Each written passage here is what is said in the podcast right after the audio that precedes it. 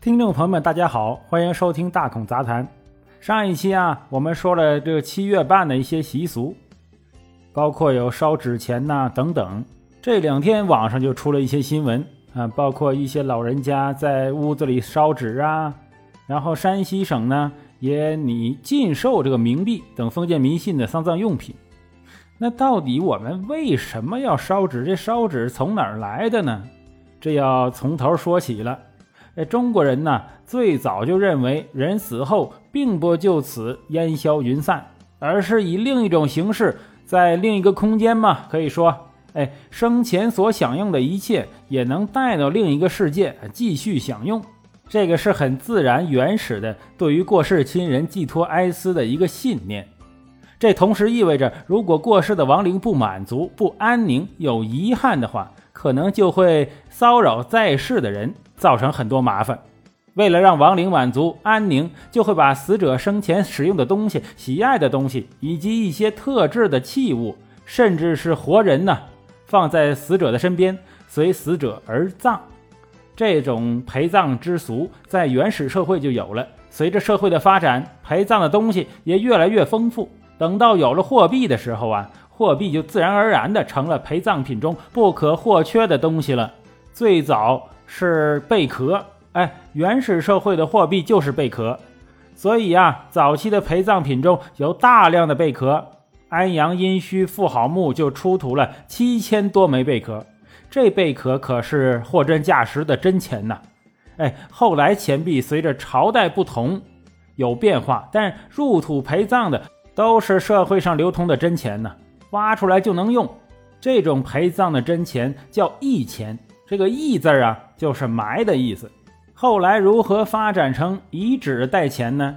呃，大概在魏晋时期，据说用纸钱代替真钱呢，是率意从简，这是有道理的。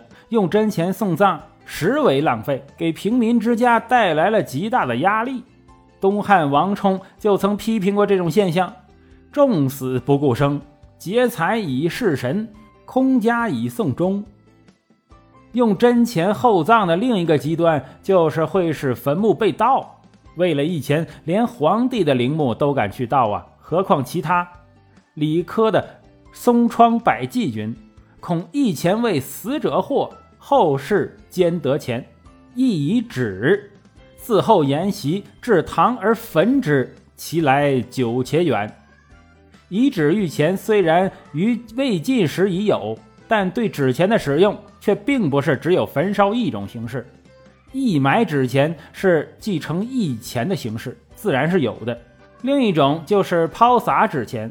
张继有诗云：“寒食家家送纸钱，乌鸢坐巢衔上树。”到清朝还有“高盖山头日微影，野风吹动纸钱飞”的诗句。可见纸钱是抛洒而非焚烧的，还有一种抛在水里的，亲石死，背发持平瓮，洞窟水滨，置铜钱、纸钱于水。第四种就是焚烧了。王建的《寒食行》云：“三日无火烧纸钱，纸钱拿得到黄泉。”有学者认为焚化纸钱与佛教有关，其实不准确。因为死者焚化纸钱呢，是与佛教理论相悖的。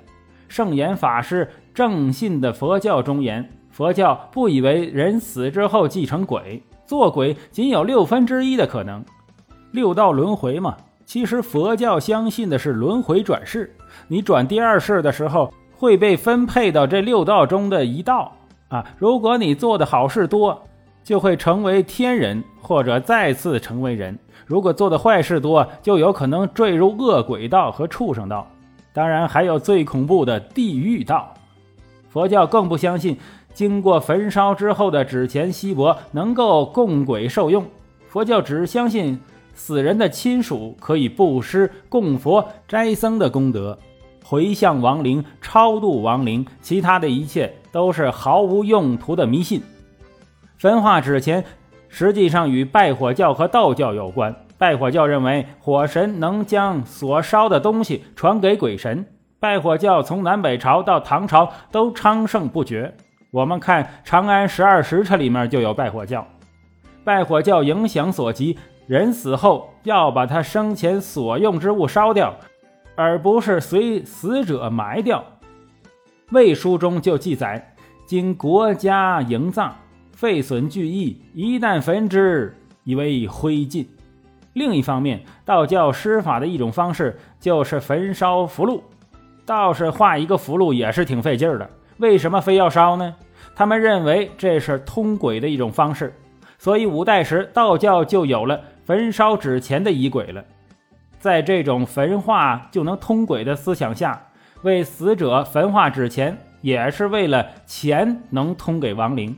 另外，焚烧之物也不限于纸钱呢，还有纸人啊、纸马呀、纸物啊，哎，凡是您能想到的，啊是手机什么的都能做啊，都能烧。虽然为亡灵焚化纸钱和其他纸的物品形式最为流行，但实物陪葬，哎，埋真钱形式的，并非就此消失，而且一直存在。同样的，焚化纸钱也只是一个流行的方式而已，它不是唯一的。其他诸如撒纸钱呐，哎，还是有存在的。但是城市化突飞猛进的今天，这种形式正在慢慢被啊，比如说献鲜花啊取代。现代科学日益普及，越来越多的人不相信纸钱可以送给阴间的亲人手里了。现在城市也没有留给居民啊烧纸的空间。目前呢，各地纷纷禁止焚烧这个纸人、纸马呀，甚至纸钱。可以想见，不久的将来，这种习惯将会慢慢消亡。好，欢迎大家收听这期的大孔杂谈，我是主播大孔卫，喜欢可以订阅，咱们下期再见。